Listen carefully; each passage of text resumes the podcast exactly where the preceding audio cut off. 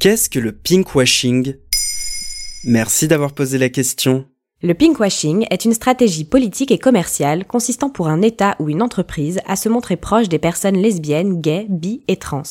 Le pinkwashing donne une image moderne et progressiste, mais cache des pratiques pas toujours respectueuses des minorités. En français, on pourrait traduire pinkwashing par repeindre en rose.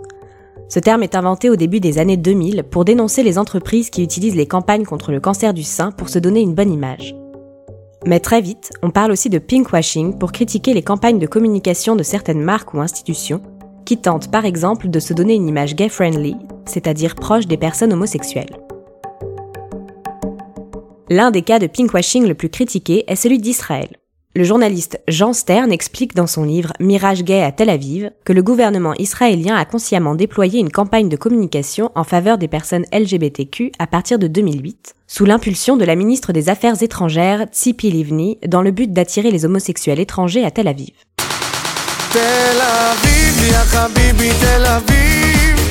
C'est plutôt bon signe si, plutôt que de les rejeter, les institutions se montrent proches des personnes LGBT. En effet, on pourrait y voir un grand progrès mais des universitaires et des associations critiquent le double discours qui peut se cacher derrière le pinkwashing. Dans le cas d'Israël, par exemple, l'homophobie reste très marquée en dehors de Tel Aviv. Selon Jean Stern, près de la moitié des Israéliens considèrent l'homosexualité comme une maladie.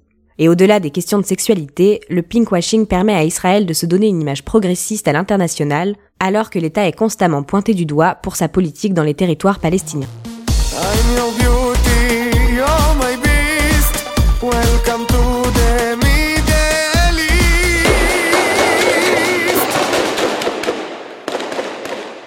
les marques aussi ont de plus en plus recours au pinkwashing. Au moment du mois des fiertés, les sacs bleus d'IKEA deviennent arc-en-ciel, Google célèbre les émeutes de Stonewall et Barilla montre des couples lesbiens sur ses paquets de pâtes.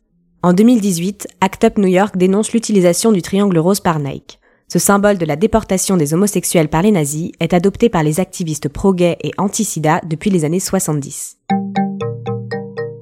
En même temps, les symboles n'appartiennent à personne. Ce que les associations dénoncent, c'est le fait que certaines entreprises fassent du profit sur le combat de personnes souvent précaires. Et alors même que certaines de ces entreprises pratiquent la discrimination à l'embauche, en refusant d'employer des personnes transgenres par exemple. Voilà ce qu'est le pinkwashing. Maintenant, vous savez. En moins de 3 minutes, nous répondons à votre question. Que voulez-vous savoir? Posez vos questions en commentaire sur toutes les plateformes audio et sur le compte Twitter de Maintenant, vous savez.